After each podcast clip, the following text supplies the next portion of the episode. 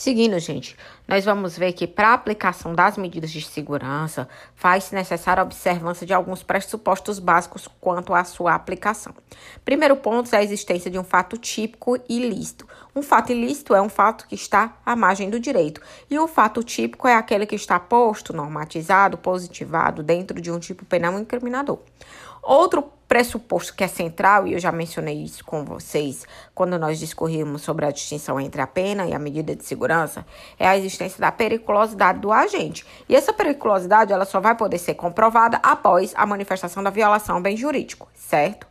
Outro ponto que é interessante nós vemos enquanto pressuposto de aplicação das medidas de segurança e que encontra fundamento através da observância do artigo 96, parágrafo único, é a ausência de causa de extinção da punibilidade para poder ser viabilizada a aplicação da medida de segurança. Outra questão que é interessante nós aduzirmos é que o simples fato de uma pessoa portar a periculosidade não permite a incidência da medida de segurança em si. Por quê? Porque para a aplicação da medida de segurança, mesmo existindo o pressuposto da periculosidade, faz-se necessário o respeito que ao devido processo legal em face da observância do exercício das garantias processuais penais do contraditório ampla defesa. Porque mesmo que o agente seja inimputável e periculoso, a ele deve ser estatuído a observância das garantias processuais penais quando da análise do caso nos, no âmbito processual, certo? Outro ponto que é interessante nós discorrermos, gente, é quanto à análise das espécies de medidas de segurança. As medidas de segurança, gente, elas vão poder se manifestar, segundo o artigo 96 do Código Penal, de duas formas: a medida de segurança detentiva e a medida de segurança restritiva. Eu até mencionei um pouco essa distinção entre elas quando nós estudávamos as penas privativas de liberdade, não sei se vocês recordam. Mas enfim, vamos lá.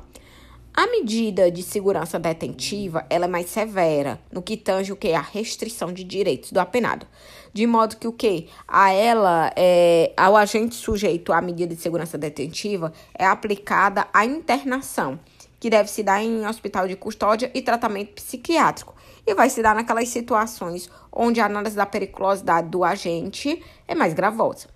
Nós temos ainda outra espécie de medida de segurança, que é a medida de segurança restritiva, que ela vai se dar através da restrição de direitos do apenado, é, impondo-se ao mesmo a fixação da realização do tratamento ambulatorial, tá bom?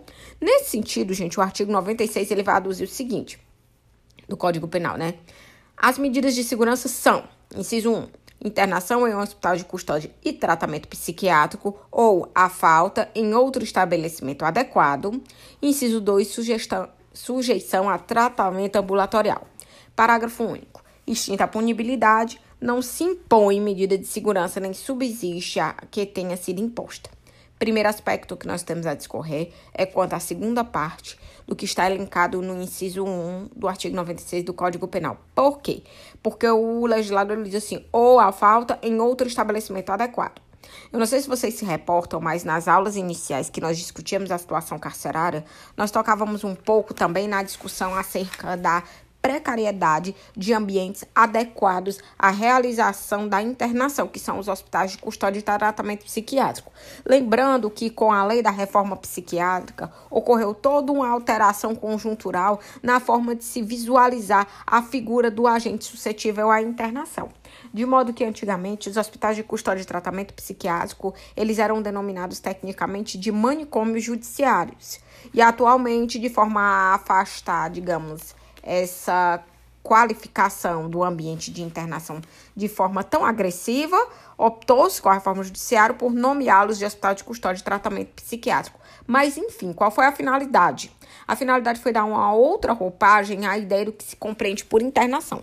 Porque a internação, gente, na sua essência, enquanto espécie de medida de segurança, ela tem um escopo, ela tem a finalidade eminentemente curativa. Mas no plano fático, o que é que nós vemos? Nós vemos que mesmo os ambientes destinados à internação, conforme prevê a própria lei de execuções penais, elas não denotam as mesmas características físicas do ambiente inerentes aos locais de privação da liberdade, o que nós vemos na prática não é isso. O que nós vemos na prática é pessoa que são, pessoas que são suscetíveis a efetiva aplicação de internação alocadas dentro de ambientes de cumprimento de pena privativa de liberdade. São pessoas que não têm o tratamento adequado, não têm a ambientação adequada e não têm a análise da sua periculosidade dada segundo os regramentos legais. Nesse sentido, o que é que nós passamos a aduzir quando nós analisamos a internação do agente periculoso e suscetível a essa espécie de medida de segurança na prática? Que ela ainda é uma falácia ante a inviabilidade da sua aplicação no plano fático. Há uma ínfima quantidade de hospitais de custódia e tratamento psiquiátricos no nosso país que não são condizentes com a necessidade de se olhar o agente periculoso e se aplicar a sanção penal na modalidade da medida de segurança através da internação na forma como ela deveria ter sido aplicada. De modo que o que é que acontece? Se há uma negligência por parte do Estado na observância do apenado suscetível à aplicação de liberdade, quando nós discorremos acerca da matéria discutindo discutindo essa situação na ótica do agente periculoso, essa situação ela passa a ser ainda mais latente. Eu não sei se vocês se reportam a nossa primeira aula do semestre, desse semestre, em que eu trouxe dados do Infopem, que são os dados das informações penitenciárias.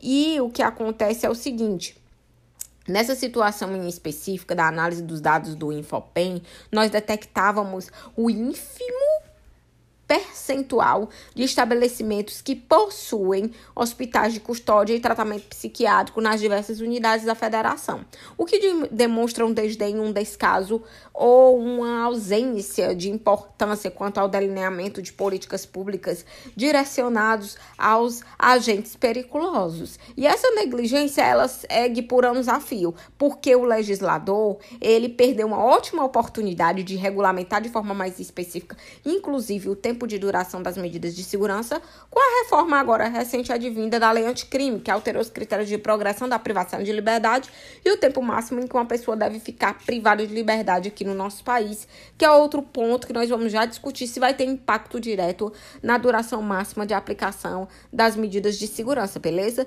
Mas enfim, eu abri essa janela para que nós possamos tecer considerações críticas em cima da análise da negligência quanto ao tratamento do agente periculoso na internação no nosso país, beleza? É, nós vemos ainda, gente, a manifestação do tratamento ambulatorial enquanto forma de restrição de direitos, enquanto forma de medida de segurança restritiva ao agente periculoso.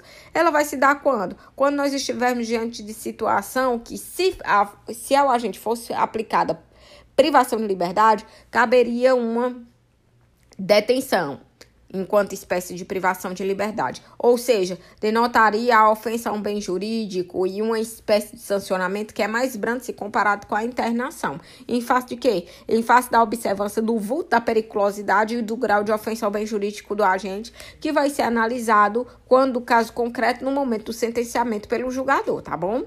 Regra geral, gente, essa, essa medida de segurança restritiva numa, no, através do tratamento ambulatorial, ela vai se dar em algumas localidades próprias, como a, o CAPS, é um dos ambientes que são destinados a essas modalidades de tratamentos ambulatoriais, tá bom?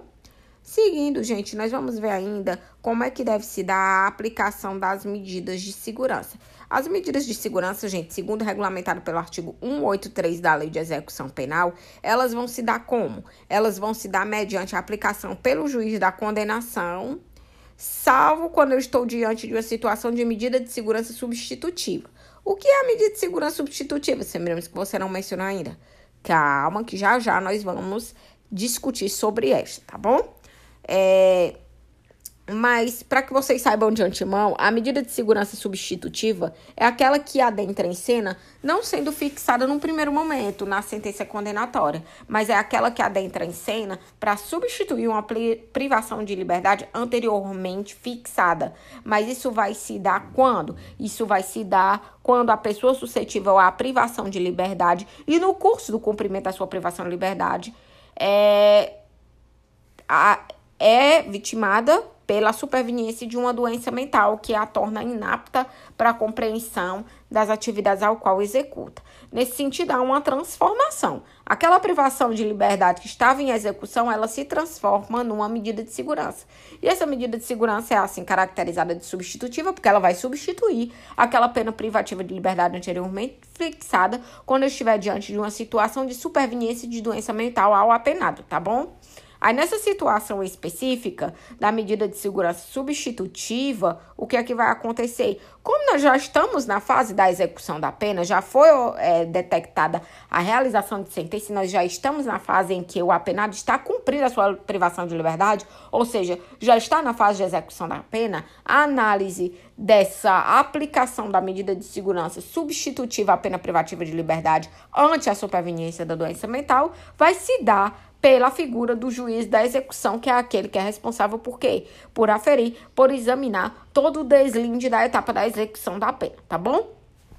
Seguindo, gente, nós vamos ver ainda com o artigo 26 do Código Penal, ele vai discutir que o inimputável que pratica infração penal, ele é absolvido, pois não se aplica pena em virtude da ausência de um dos seus pressupostos, que é a culpabilidade. Parece confuso, você está dizendo, Semiramis, que ao inimputável vai ser aplicada uma medida de segurança enquanto forma de sanção penal, mas em contrapartida você disse que ele é absolvido da prática da infração penal? Sim, ele é absolvido porque falta o elemento da culpabilidade ou da reprovabilidade da conduta, que é pressuposto para a aplicação da pena. Mas não lhe falta o pressuposto da periculosidade. Daí porque ele é absolvido, mas a ele é fixada uma sanção penal na forma de medida de segurança. Olhem como é engraçado.